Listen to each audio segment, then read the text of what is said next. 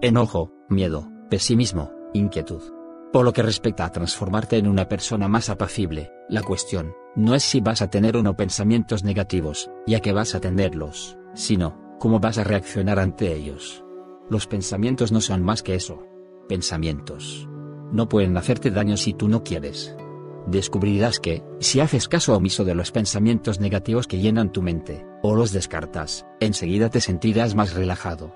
Y tu sabiduría y tu sentido común te dirán qué debes hacer. Esta estrategia requiere práctica, pero merece la pena el esfuerzo.